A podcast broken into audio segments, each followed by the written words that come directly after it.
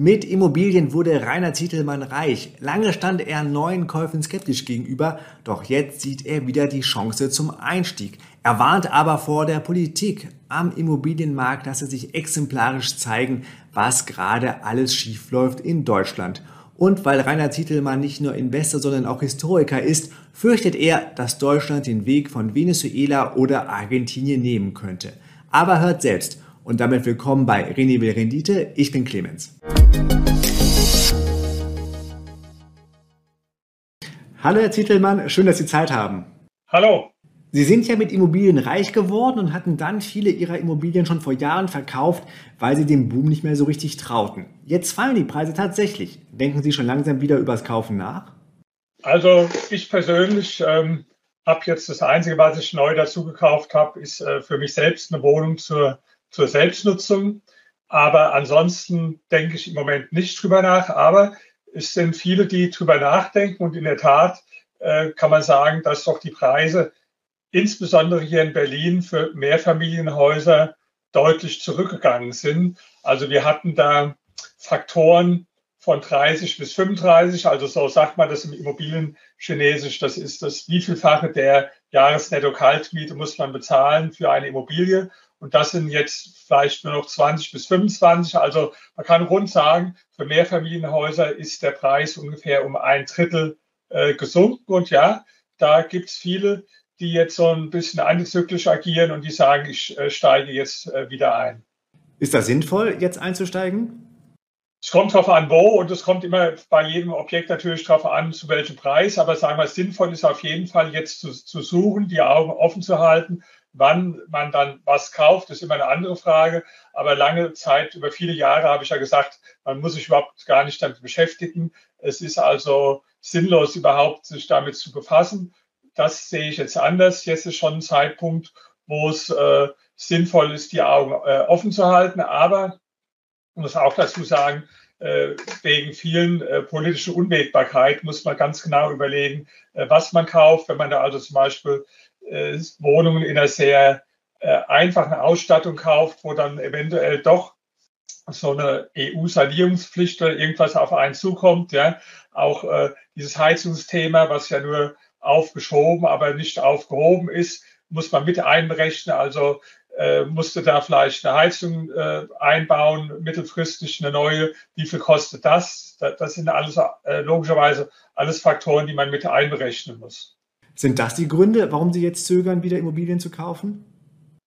Nein, äh, bei mir hat es äh, andere Gründe. Ich bin ähm, ich habe jetzt sehr viel in den letzten Jahren ausgegeben für meine äh, Forschung, also und äh, für meine internationalen Aktivitäten. Das waren zwischen eins und anderthalb Millionen Euro, die mich das äh, gekostet hat. Ich habe zusätzlich noch leider durch die Immobilienkrise äh, in den USA da mehrere Millionen bei einem Fonds verloren und so bin ich jetzt im Moment äh, eher nicht so auf der Seite äh, derjenigen, die jetzt äh, neu sich langfristig binden. Das sind also mehr, sagen wir mal, auch äh, persönliche Gründe. Aber klar, das Politische spielt auch mal mit eine Rolle. Äh, da gibt es unterschiedliche Einschätzungen. Ich bin da eher äh, pessimistisch, was die Entwicklung, also die Gesamtentwicklung in Deutschland betrifft. Sie haben Millionenverluste gemacht. Wir müssen uns jetzt aber keine Sorgen um Sie machen. Nein, nein, also die nächsten paar hundert Jahre kann ich noch gut von meinem Vermögen leben. Also so ist es nicht. Ja. Aber trotzdem ist klar, äh, dass man äh, dann in bestimmten Situationen erstmal sich ein bisschen äh, zurückhält. Den USA, kann ich auch dazu sagen, ist auch der Grund, also es ist ein doppelter Grund. Ich bin da im Gewerbeimmobilien investiert in den USA und da ist es so, dass wir eine doppelte Entwicklung haben. Einerseits durch die äh, gestiegenen Zinsen sind auch da die Bewertungen, also die Multiplikatoren, stark runtergekommen. Das andere ist aber, dass wir nach Corona das Phänomen hatten, dass äh, doch äh, viele in den Büros nicht mehr oder nur noch teilweise an ihre Büroarbeitsplätze zurückgekehrt sind, so dass man da also auch Leerstände hat, dass man da auch äh, von den Gutachtern her andere Wertansätze hat. Ja, gut, das kann man sagen, ist jetzt nur in Anführungsstrichen auf dem Papier, aber äh, das ist schon erheblich. Also ich war dann in einem Fonds, kann ich auch sagen, mit über sechs Millionen investiert und da sind dann äh, ein halbes Jahr später noch 2,8 Millionen von übrig. Also äh, das hoffe ich auch, dass sich das wiederholt. Aber das ist so, äh, ja, aber zum Glück habe ich mein Geld so diversifiziert, dass das dann natürlich auch nur ein, ein Teil ist. Ja. War das nicht etwas riskant, in den USA zu investieren? Ich meine, der Markt ist ziemlich weit weg von Europa, wo man den Markt noch so ein bisschen kennt. Ich finde es im Prinzip äh, riskanter, wenn man alles zum Beispiel auf ein Land oder auf einen Standort setzt. Ja, dann hat man doch äh, noch ein höheres Risiko. In dem Fall ist äh, äh eine Besonderheit, dass ich den äh, Initiator von dem Fonds, das ist eigentlich ein Fonds, der sich an institutionelle Investoren richtet, wo man aber auch im Rahmen von so einem Family and Friends Programm schon mit äh, kleinen Summen, also ab eine Million, äh, dann ausnahmsweise mal einsteigen kann. Da kenne ich den, der das macht schon seit mehreren Jahrzehnten. Der ist einer der intelligentesten Leute, den ich kenne. Der ist 100 Prozent integer, ja. Also sonst hätte ich es auch nicht gemacht. Er versteht sehr viel mehr vom Immobilienmarkt als ich selbst, ja. Und habe auch immer extrem gute Erfahrungen gemacht mit den Fonds, also auch oft im äh, Bereich von hohen zweistelligen Renditen. Aber natürlich, auch so jemand kann sich dem Markt nicht äh, vollkommen entziehen oder kann sich dem nicht entziehen. Und wenn da so eine extreme Entwicklung stattfindet, dann ist man damit drin. Nee, aber zur Grundfrage, also das Riskanteste finde ich, wenn man sehr stark äh, äh, fokussiert ist, äh, jetzt nur auf einen Markt. Und ich bin ja auch also nicht nur im Immobilienbereich investiert, ich bin ja auch im, im äh, Aktienbereich beispielsweise investiert. Insofern ist es schon ausgewogen. Lassen Sie uns zurück auf den deutschen Immobilienmarkt kommen. Wie stellt sich da gerade die Lage für Sie dar? Naja, wir haben eine widersprüchliche Lage, dass einerseits ein große Nachfrage da ist und auch eine Zunahme der Nachfrage. Allein wenn man sich die Bevölkerungsentwicklung anschaut, wir sind jetzt irgendwas zwischen 84 und 85 Millionen in Deutschland, so viel waren wir noch nie durch die hohe Zuwanderung. Ja, das äh, kennen wir ja die Diskussion, dass ein andererseits sehr, sehr wenig gebaut wird und, und eigentlich immer weniger gebaut wird. Und dadurch ist natürlich auf der einen Seite so, dass ähm, da normalerweise die Mieten und die Kaufpreise steigen, müssten die Mieten steigen auch wieder, ähm, trotz aller äh, Mietpreisbremsen und so weiter. Auf der anderen Seite haben wir aber auch die Entwicklung, dass durch die gestiegenen Zinsen, das, was ich vorhin erwähnt habe, die sogenannten Multiplikatoren äh, gesunken sind. Das heißt, die Bewertungen der Immobilien äh, jetzt einfach äh, sehr viel günstiger sind. Also insofern ist es schon eine Situation, wo es sinnvoll ist, darüber nachzudenken, weil wenn man die Perspektive hat, knappes Angebot, äh, steigende Mieten auf der einen Seite und jetzt doch äh, je nach äh, Ort, das ist auch nicht überall gleich, aber ich kann es hier von Berlin insbesondere sagen, äh, von Hamburg auch, ja, äh, ein, ein Drittel zurückgekommene Kaufpreise, also ich rede jetzt vom, vom Mehrfamilienhausbereich, ja. Ähm, auf der anderen Seite einzelne Wohnungen, die äh, die sind jetzt nicht so stark davon betroffen, äh, insbesondere wenn sie leer sind. Deswegen ist es nicht so, dass ich alle Immobilien verkauft habe. Ich habe nach wie vor äh, Immobilien, äh, auch in äh, Berlin oder ich habe auch in Bremen auch Immobilien. Aber das sind, die, die habe ich alle schon aufgeteilt in einzelne Wohnungen. Ja? Das sind also äh, auch, ähm, auch in, in Brandenburg, das sind dann einzelne Wohnungen. Und da glaube ich, dass die einzelnen Wohnungen insbesondere wenn, wenn also ein Mieter auszieht, da kann man nach wie vor dann einen hohen Preis äh, erzielen. Und das war auch ein bisschen meine Strategie. Ich habe das äh, äh in einzelne Wohnungen aufgeteilt, aber macht da nichts mit, wenn dann mal Mieter sowieso auszieht, was heutzutage sehr, sehr selten passiert, dann kann man sich überlegen, ob man die Wohnung äh, gegebenenfalls verkauft. Aber ich muss auch dazu sagen, gerade hier in Berlin, da zieht einfach kein äh, Mieter einfach so mehr aus, ja, sondern äh, früher war das so, dann, dann hat man eine gewisse natürliche Fluktuation, die ist weitgehend weg, weil man findet ja keine neue Wohnung. Das ist ja das dramatische Ergebnis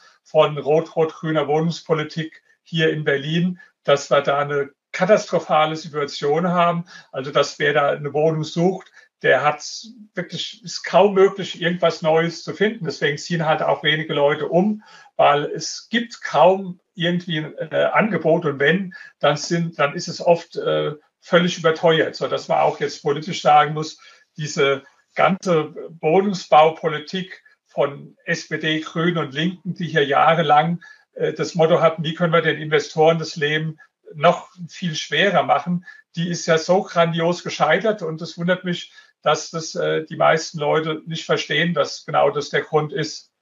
Da ist ja eher der Ruf nach noch mehr Politik, noch mehr Regulierung. Absolut, ja. Das ist ja auch so, selbst wir hatten ja äh, auch eine Volksabstimmung zum Thema Enteignung, wo ja 56 Prozent von für Enteignung waren, obwohl man ja das große Experiment mit staatlichem Wohnungseigentum und Mietendeckel hatte in der DDR, was ja eine absolute Katastrophe war. Also die Leute sind da schwer belehrbar. Das ist halt auch, wie die Politik oft agiert, wenn man dann sieht, man kommt nicht, also man ist auf dem falschen Weg und sieht, man kommt nicht voran, dann sagen die Politiker und leider viele Leute dann auch, wir müssen den Weg einfach noch schneller gehen. Das ist halt äh, oft die Konsequenz, ja, dass man dann einfach äh, von dem Bestehenden, was nicht, was schon nicht funktioniert hat, noch noch mehr will. Und ja, äh, wobei jetzt kommt doch bei manchen auch die Einsicht, dass äh, man grundsätzlich was ändern muss, auch jetzt beim Thema äh, Neubau. Und zwar, es wird heute oft gesagt, ja, der Neubau ist zum Erliegen gekommen, weil wir so hohe Zinsen haben. Das ist, was man jeden Tag hört. Ist aber meiner Meinung nach ein totaler Blödsinn, weil die Zinsen, die sind nur hoch, wenn man sie mit dem vergleicht, was vor ein paar Jahren der Fall war. Vor ein paar Jahren, da hatten wir ja zum Teil, ich weiß auch, ich habe da für ein Objekt für, für unter ein Prozent einen Vertrag abgeschlossen. Ja. Jetzt ist man vielleicht so bei vier Prozent. Aber im historischen Vergleich ich weiß noch, wo ich 1996 meine erste Wohnung gekauft habe, da war ich super stolz und habe meiner Freundin gesagt, guck mal, ich habe jetzt für, ich habe eine sieben vorm Komma beim Abschluss. Das fand ich als sensationell niedrig, weil da kam man mal von einem Niveau, wo das also über zehn Prozent waren, die Zinsen. Also wenn man sich mal, kann man sich ja angucken, mal einen langfristigen Chart von Hypothekenzinsen anschaut, dann sind die nicht hoch, sondern dann sind die niedrig. Nur, ähm, das, das Ding ist halt folgendes, durch diese extremst niedrigen Zinsen, also praktisch, wir waren ja lange Zeit fast im Nullzinsenbereich, wo man das Geld also kostenlos bekommen hat. Ja.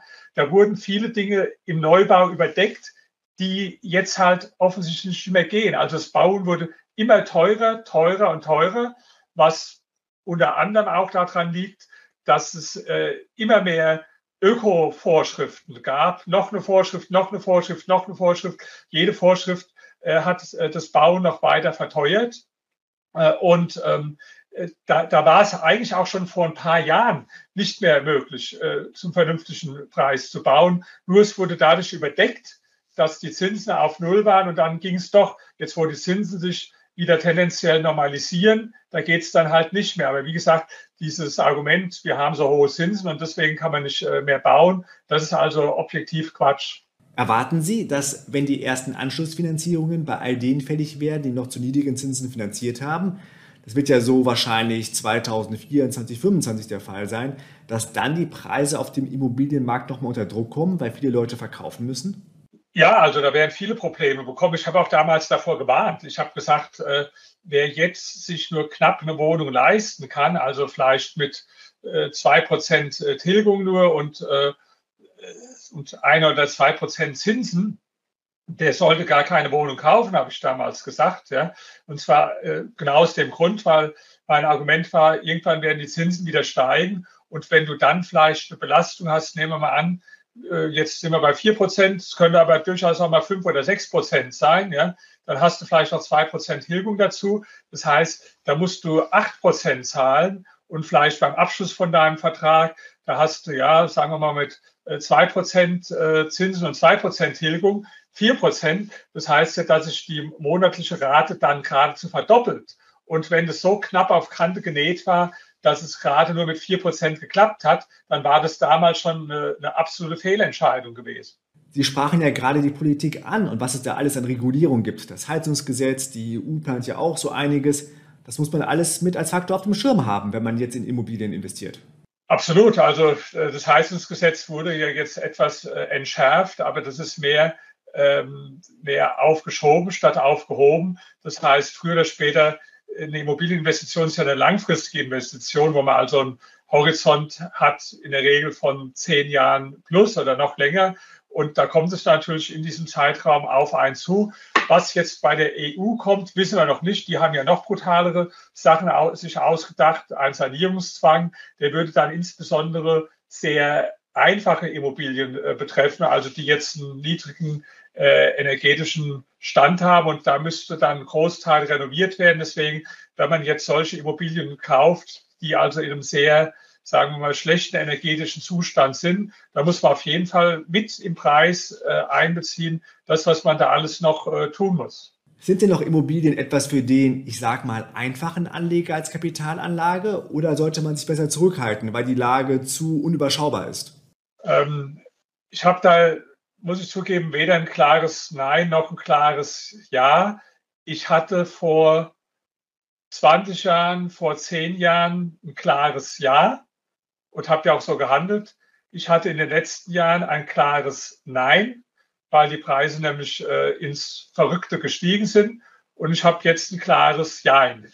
also, und zwar deswegen, weil, wie gesagt, es gibt Argumente dafür, nämlich rückläufige, stark rückläufige Preise auf der, in manchen Segmenten, in manchen Lagen, auch äh, steigende Mieten. Aber wir haben natürlich auch die Risikofaktoren und das Hauptrisiko ist wie heute überall in Deutschland die Politik so.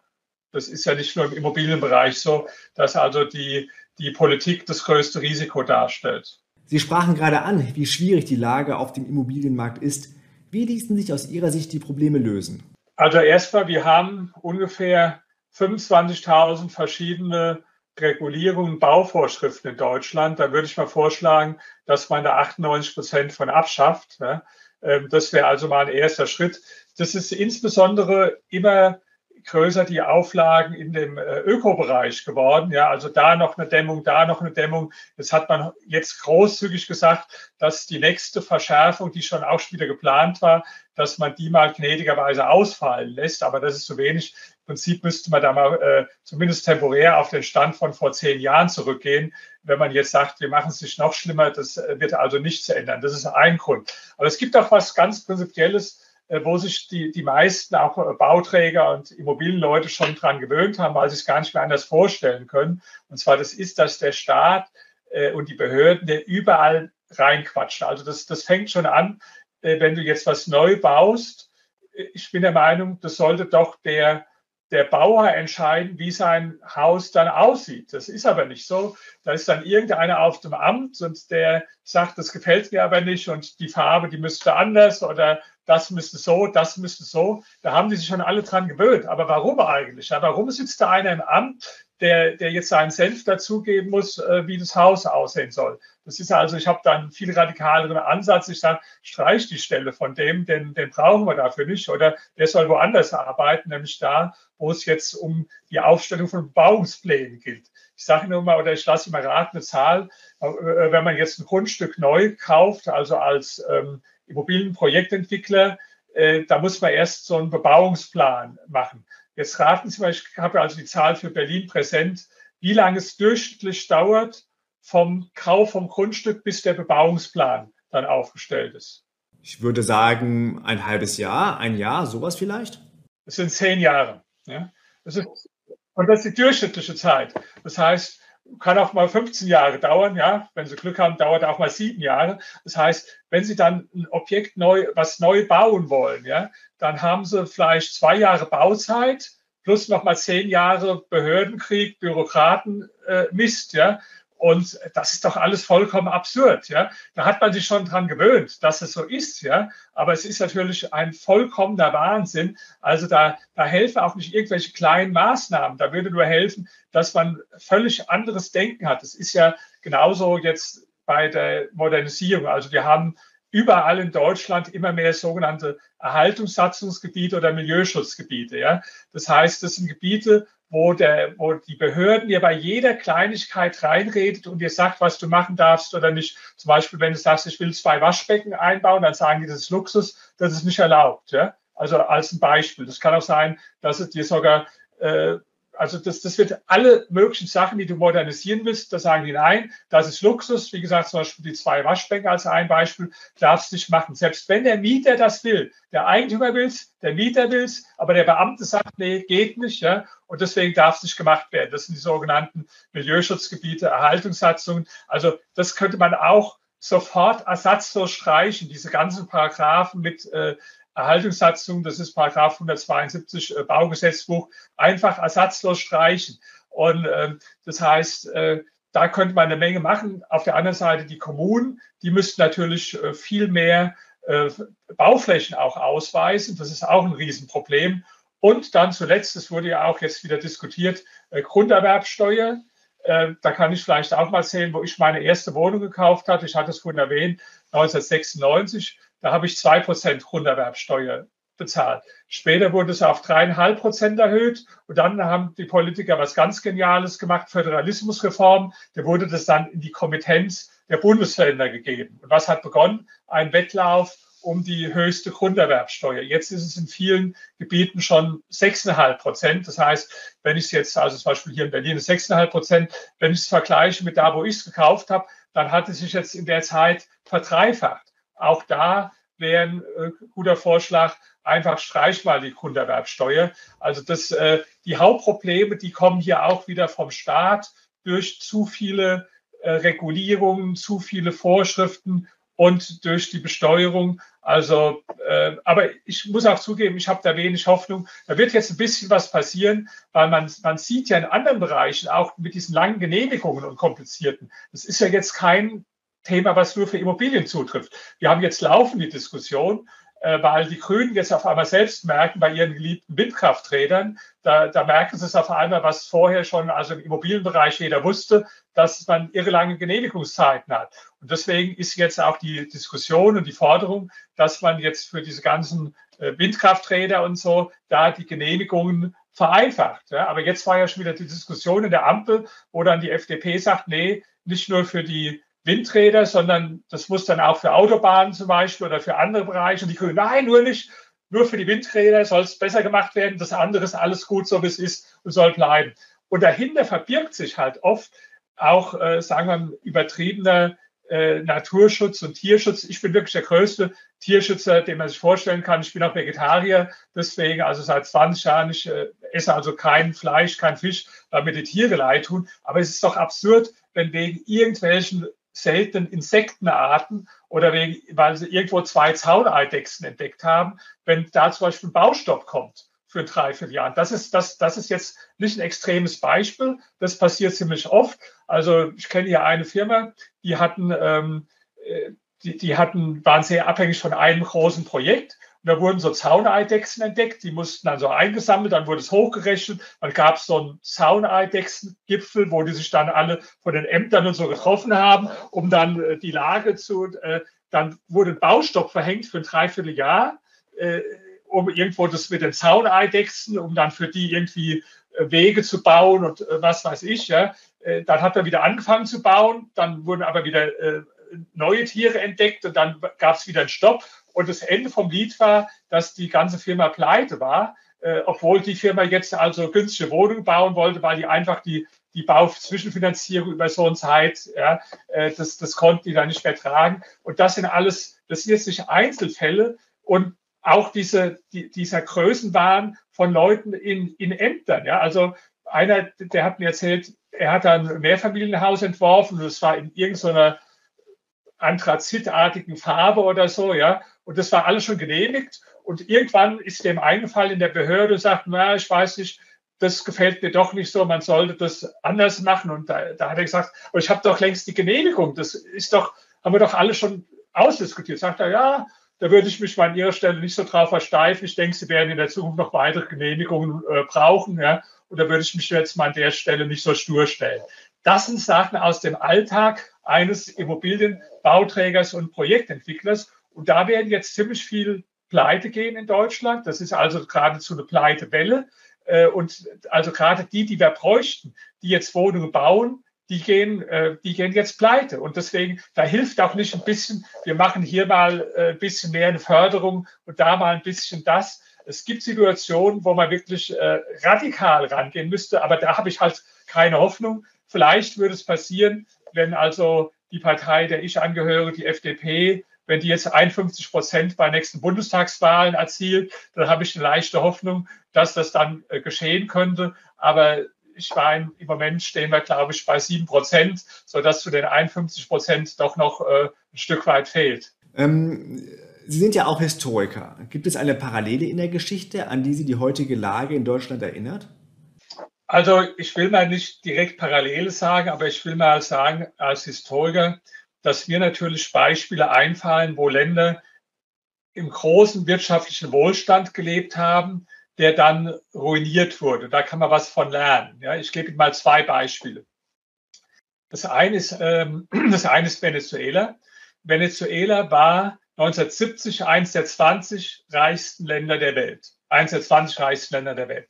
Und äh, nur kurz hinter Großbritannien und so, also wirklich äh, äh, unglaublich.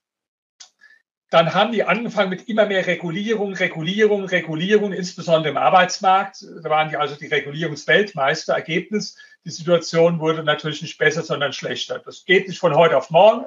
So ein Land, dem es wirtschaftlich gut geht, das kann schon auch mal einige Jahre auch völlige Murkspolitik vertragen, äh, bevor sich das dann auswirkt. Dann wurde es immer schlimmer und dann äh, denken ja manche Leute, und das ist jetzt, was ich, wo ich auch Deutschland vorwarne, die denken ja, wenn es dann immer schlimmer wird, dann kommt ja irgendwann die Lösung, dann sehen die Leute das einem, dann wird es besser. Kann so passieren, muss aber nicht so passieren, weil Geschichte ist nicht wie ein Hollywood-Film, wo es praktisch immer so ein Happy End äh, garantiert gibt.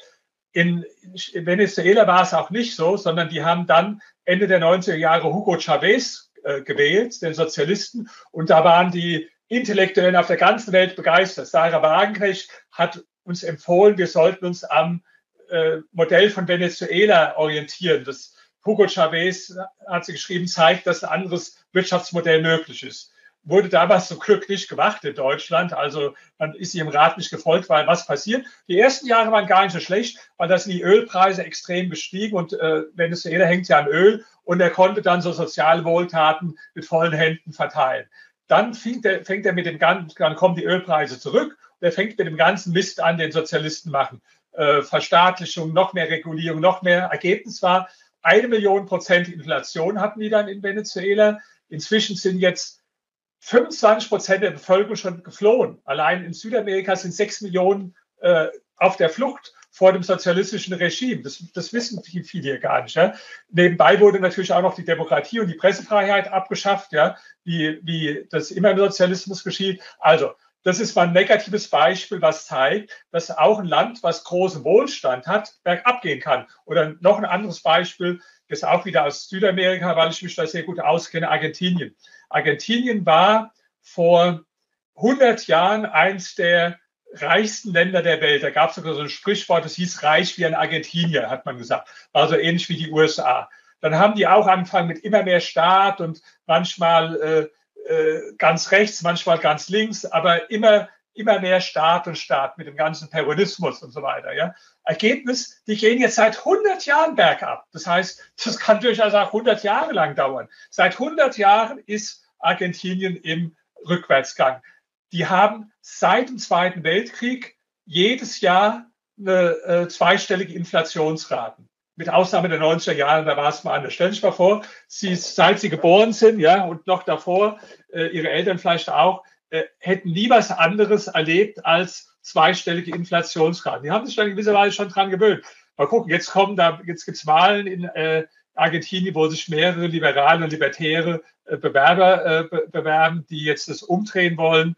Äh, gucken wir mal, wie das ausgeht. Ich will nur damit sagen, ähm, ich will jetzt da keine direkte Parallele ziehen, äh, Deutschland, Venezuela, aber ich will sagen, es gibt keine Garantie, wenn ein Land also im guten Wohlstand lebt, dass es auch so bleiben muss, sondern es kann immer wieder passieren, dass äh, Länder da auch an die Wand fahren, so wie wir das auch in Großbritannien hatten in den 70er Jahren, also bevor Maggie Thatcher kam, wo das Land komplett an die Wand gefahren wurde mit nur noch äh, Rieseninflation, Arbeitslosigkeit, äh, permanent Streiks und erst die Maggie hat es dann wieder umgedreht. Und das ist so meine Befürchtung, dass wir uns in Deutschland jetzt ähm, in einer Entwicklung befinden, die, die hat der Ökonom Ludwig von Mises mal die Interventionsspirale genannt. Ja?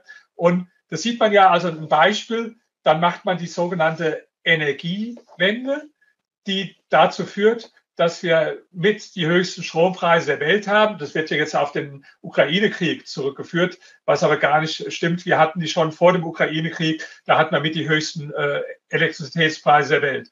Das heißt aber, die Unternehmen sind nicht mehr wettbewerbsfähig. Wir haben ja gesehen, BASF investiert jetzt lieber in China, weil sie sagen, da gibt es weniger Bürokratie und es gibt äh, geringere Elektrizitätskosten. Ja, also die investieren dann im, im Ausland, die Unternehmen.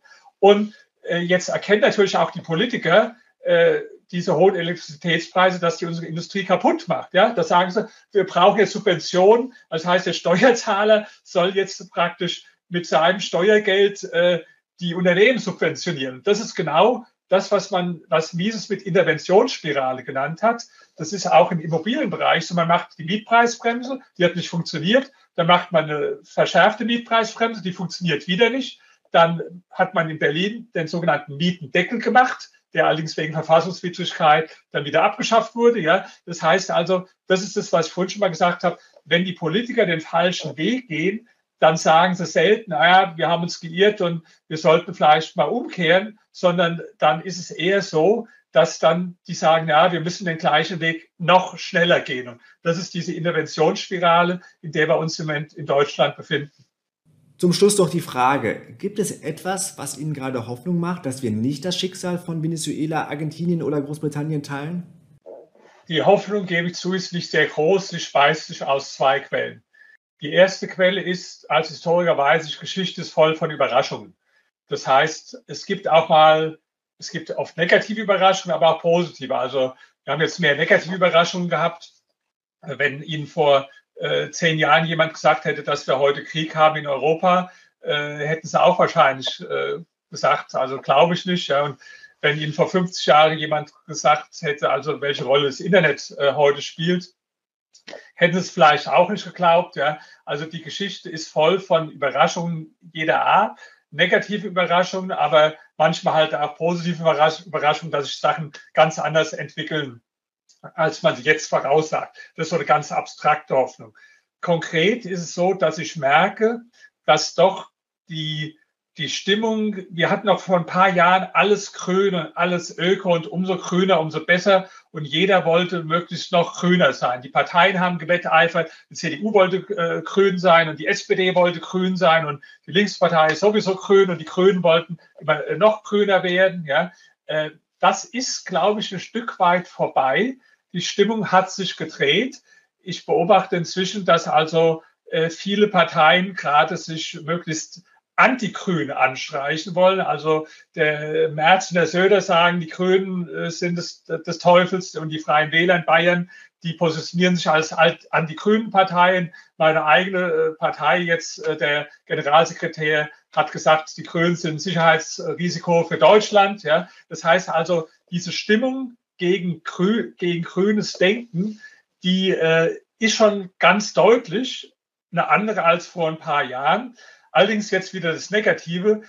Äh, da profitiert halt auch zum größten Teil dann wiederum äh, die AfD davon, was mir jetzt auch nicht sympathisch ist. Ja? Also äh, es, äh, es gibt immer wieder Ansätze, dass ja ich bin ja nicht der einzige Mensch in äh, Deutschland zum Glück, der, der noch irgendwo mit einem gesunden Menschenverstand denken kann. Ich sehe das, wenn ich auf Twitter bin, dass es da einen Haufen äh, Verrückte und Idioten gibt. Ja, ich sehe aber auch eine ganze Menge vernünftige Leute. Das gibt einem dann manchmal doch, äh, doch ein bisschen auch äh, eine Hoffnung. Herr Zietelmann, vielen Dank. Danke Ihnen. Ja. Und euch vielen Dank fürs Zuschauen. Rainer Zietelmann hat nach dem Interview noch Bücher signiert, die ich verlosen kann. Melde dich dafür einfach für meinen kostenlosen Newsletter an. Den Link findest du in der Description. Und abonniere meinen Kanal, wenn du kein Interview mehr verpassen willst.